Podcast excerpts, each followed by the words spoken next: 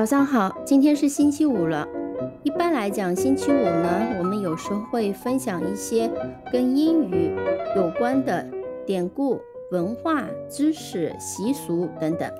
呃，那讲到英语的一些典故和文化呢，就离不开希腊神话或者是罗马神话。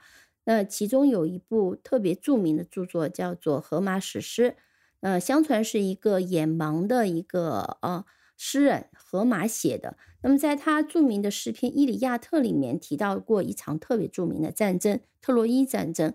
那特洛伊战争里面的故事，包括他所留下来的一些典故，呃，不仅仅留在了英语当中，也传播到全世界。那我们今天呢，就来讲一下这几个典故。那除了这个荷马史诗以外呢，其他也有一些典籍讲到了，呃，特洛伊战争，包括后来的考古证据也证明特洛伊战争呢其实是存在的。不过早年的一个典籍呢，都是当做一个半人半神的一个故事来讲述特洛伊战争的，所以里面有一些英雄人物，比如说我们今天会提到的 Achilles 啊。按照考古发现，战争差不多是在三千多年前。那么荷马史诗其实时间也是比较久远的。那么根据呢这些史史诗以及典籍的一个描述啊，这次战争主要是围绕着一位美女啊，叫做 Helen 的美女啊而展开的。呃，这故事是怎样的呢？那么故事呢要从一次婚礼讲起。这个婚礼呢是色萨利国王佩留斯和海洋女神特提斯的婚礼。那有一个女神没被邀请，这个女神是不和女神，叫俄黎斯。所么所谓不和就不和谐，人家结婚当然是不会请不和女神的。但俄黎斯呢就不开心，他就想出诡计，将一个写着给最美丽的女神的金苹果扔在了宴会上，送给了参加宴会的三个女神。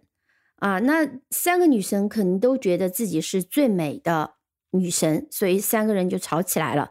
啊，那么他们就要求天神宙斯做裁判，宙斯谁都不想得罪，就拒绝。于是呢，他们三个女神呢就把这个苹果呢带给了特洛伊的王子帕里斯做裁决。那中间帕里斯还有些故事，我们就省略。然后帕里斯呢，嗯，他也是很难裁决，但是三个女神都给他奖品。那赫拉呢答应他做全亚洲的王，雅典娜呢给他最高的军功，那另外一个女神呢，阿弗罗狄特呢就给他世界上最漂亮的女子 Helen 做妻子。最后呢，帕里斯呢就选择了最漂亮的女子 Helen，所以金苹果呢就交给了阿弗罗狄特。呃，这个时候，帕里斯在特洛伊的竞技会上面，他力压其他对手，正式成为王子。于是呢，他就乘船去斯巴达找 Helen。那 Helen 这个时候是斯巴达国王的一个王后了，已经。那 Palace 呢，就把这个 Helen 以及斯巴达的一些财宝一起拐走了。那么他们就一起到了特洛伊。这个时候呢，那么希腊人这边就火大了，然后就联合了斯巴达，联合了其他的希腊城邦国家。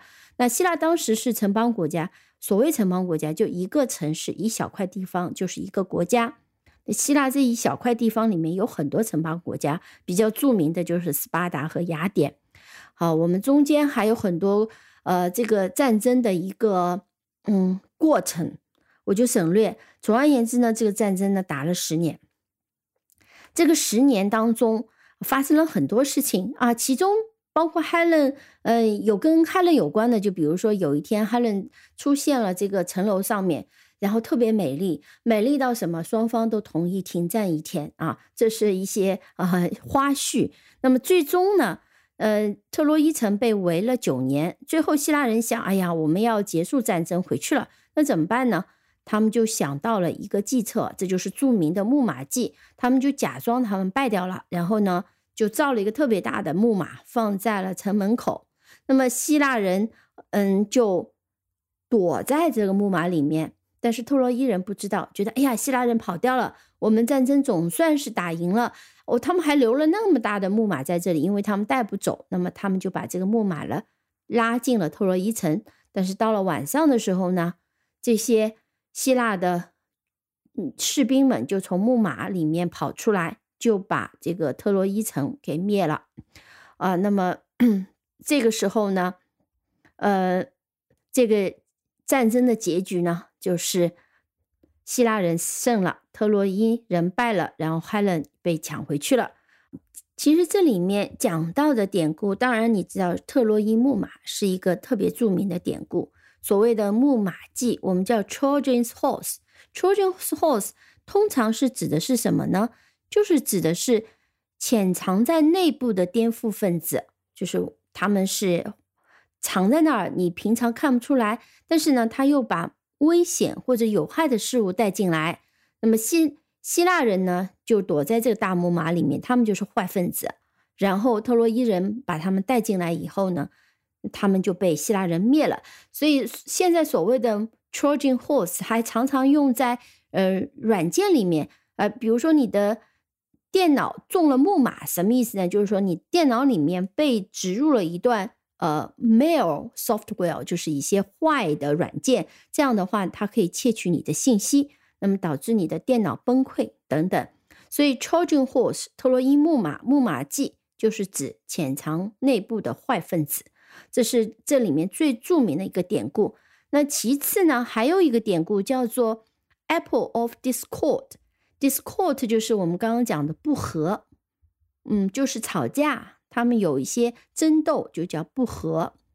那么这个典故呢，就是指这个婚礼上面。这个 Eris 不和女神 Eris，因为没被邀请，扔了一个金苹果，导致了三个女神抢这个苹果，最终导致了这个特洛伊战争。所以 Apple of Discord 就被引申为祸根、争端的起因啊，这就叫 Apple of Discord。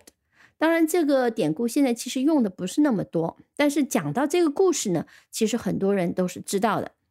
另外一个典故呢更有意思，这个典故呢是还是用的比较多的，叫 Achilles heel，heel 就是指脚后跟。那么我们文绉绉的讲法是脚肿，所以有时候呢，Achilles heel 是被翻译成阿克琉斯的脚肿，因为这个典故在中文里面也是特别的呃传播广泛，所以提到阿克琉斯的脚肿，大家都是知道是指致命的弱点。为什么是指致命的弱点呢？就是说，阿克琉斯这个人呢，是一个特别厉害的英雄。呃，早年呢，他在一个神泉里面被全身浸过，浸过以后呢，他就刀枪不入，特别厉害，怎么打也打不死。那么后面怎么会被打死呢？你你可以想一下，当一个他的妈妈提着他的脚后跟把他往水里浸的时候。唯一没有浸到的地方，就是他脚后跟的这个地方，就变成了他唯一的弱点。所以特洛伊人战争的时候呢，对方知道他的弱点，就直接呢射了一支箭在他的脚后跟上面，他就死了。所以后世就把 Achilles heel 就引申为一个人的致命弱点。还有一个典故，现在不常用。嗯，我们也可以来讲一讲这个典故，叫做 Helen of Troy。Helen of Troy，嗯，特洛伊战争就是因为帕里斯去抢世界上最美的女人 Helen 而引起的。所以呢，Helen of Troy 呢，就特洛伊的海伦呢，就被引申为红颜祸水。那么在中外历史里面，把战争的起因、王朝没落。都归咎于某个美女啊，这是常态啊。比如说，我们在中国故事里面有褒姒，当时周幽王为她烽火戏诸侯；杨贵妃呢，那个唐玄宗为他君王从此不早朝。所以这些都是红颜祸水的一些中外的例子。只不过呢，到了现代，因为各种各样的一些女性运动啊，包括我们大家都知道历史的。因素非常多，不能让女人们背上亡国的一个责任啊！也就是说，这个锅呢，不能由无能的这些王公贵族扔到这些美人身上，美人不背这个锅。所以，Helen of Troy（ 红颜祸水）这样的典故呢，在现代也是极少被用到了。好的，那我们今天就先讲到这里，感谢收听，祝大家周末愉快。同样，如果你喜欢这个节目，欢迎订阅并且分享给你的朋友。